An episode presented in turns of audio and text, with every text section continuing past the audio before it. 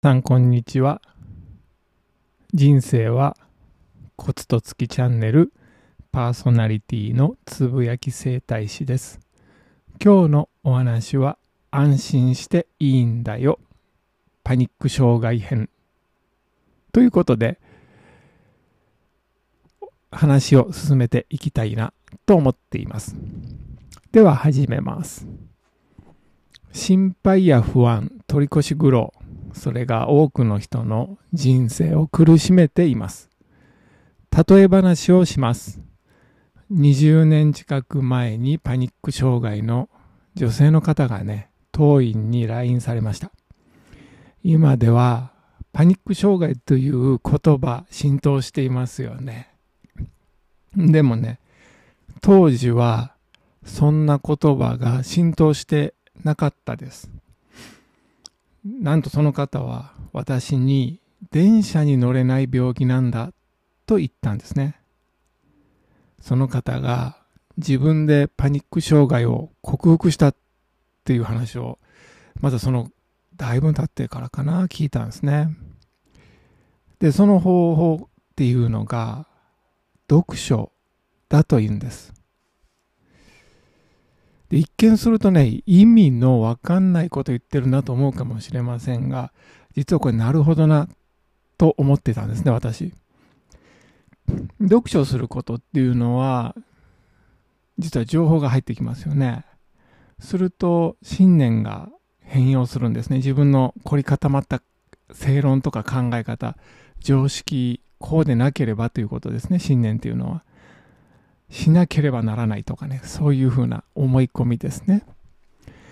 でこの信念の変容は気持ちを楽にします。で、体の状態がいい方向に向かいますね。他に、好循環。いろんな好循環がね、派生しますよね。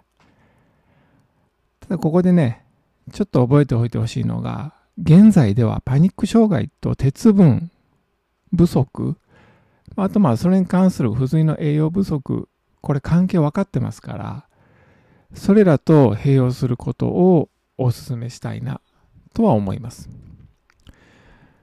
ではね、どんな気づきがあれば人生って楽になるんだろうこうやって変容するんだろうって思うと、ここからはストア哲学っていうものの、まあ、マルクス・アウレリスっていう人の言葉をちょっと引用しましょう。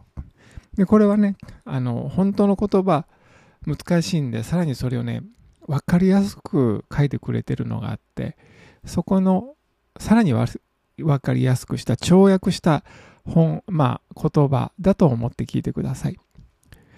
自然に沿った道を歩き、ついに時が来れば、大地の上に倒れて休息する。人は最後に大地の上に倒れる。けれどもその大地はもともと私を支えてくれていた大地なんだ。たとえ倒れたとしても私たちを愛して支えてくれている大地や自然があるということなんですね。私たちは人間関係や社会よりもはるかに大きなあれこれに愛されて支えられて生きている。